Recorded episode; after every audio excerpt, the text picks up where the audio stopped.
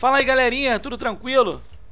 Aqui quem fala é o professor Wellington Dutra, professor de Física da Secretaria de Estado e Educação do Rio de Janeiro, e esse é o FísicoCast, o seu podcast de Física no ensino médio.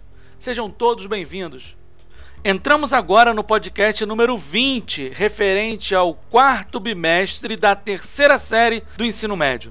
A física quântica começa a confundir a cabeça de qualquer um quando se percebe que, na maior parte dos conceitos válidos para o universo macroscópico que observamos, simplesmente deixam de valer no mundo subatômico. Mas, mesmo sendo uma coisa muito complexa, todos os dispositivos digitais da atualidade utilizam a física quântica para poder funcionar. Se não fosse por ela, provavelmente você estaria ouvindo esse podcast em uma rádio e não no seu smartphone ou tablet. O componente básico que compõe um computador é a CPU. É o cérebro da máquina. Ele é composto de milhares de transistores, peças que funcionam como interruptores de ligado e desligado. Essa ideia é fundamental para o funcionamento da computação da máquina, pois ligado é interpretando pelo computador como 1 e desligado é interpretado como 0. A representação binária depois é convertida por uma série de programas até chegar a algo que o ser humano possa compreender como uma imagem, uma figura ou um som. Cada transistor é composto de sílica, um metal semicondutor que permite que os elétrons dos átomos assumam estados de energias distintos. Mas somente a sílica não basta. Entre outros elementos, como o fósforo e o boro, são misturados e criam um componente lógico que permite a programação dos estados dos elétrons. Assim, quando a corrente elétrica passa pelo transistor, é possível perceber o estado de energia do elétron para indicar se o interruptor está ligado ou desligado. Aproveitando o conceito dos semicondutores, podemos explorar até mesmo outra aplicação da física quântica, a tecnologia do LED. Essa tecnologia está presente hoje na maior parte das telas dos seus smartphones, TV, computadores e nas lâmpadas também. Aqui a ideia quântica do funcionamento dessa tecnologia também é muito simples de se compreender. Basicamente, o diodo LED é composto por dois tipos de materiais semicondutores, separados por uma região chamada de ativa. Quando uma corrente elétrica passa pelo diodo, o elétron entra por um dos semicondutores em um estado de energia e sai pelo outro em um estado diferente. Nessa passagem, ele perde energia na forma de luz os que já conhecemos e estudamos, os chamados fótons.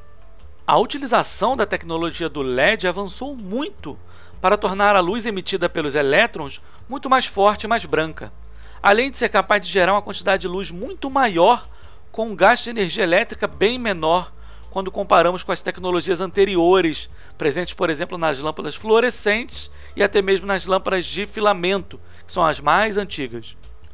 As câmeras digitais também utilizam os diodos.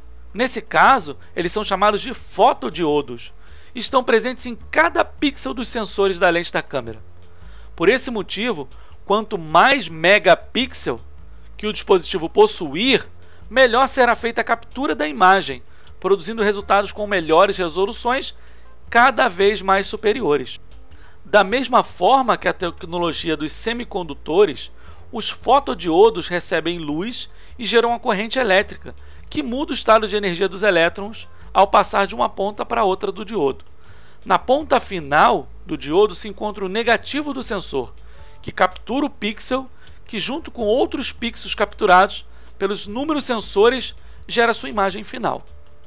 Outra aplicação muito interessante é a aplicação dos lasers, que geralmente são utilizados nos filmes de ficção científica.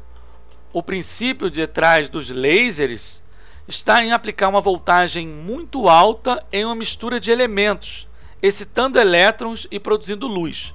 Isso é amplificado pelo uso dos espelhos, que criam um feixe de luz de alta intensidade, que infelizmente não podemos confundir com o sabre de luz. Possivelmente não vamos poder criá-los.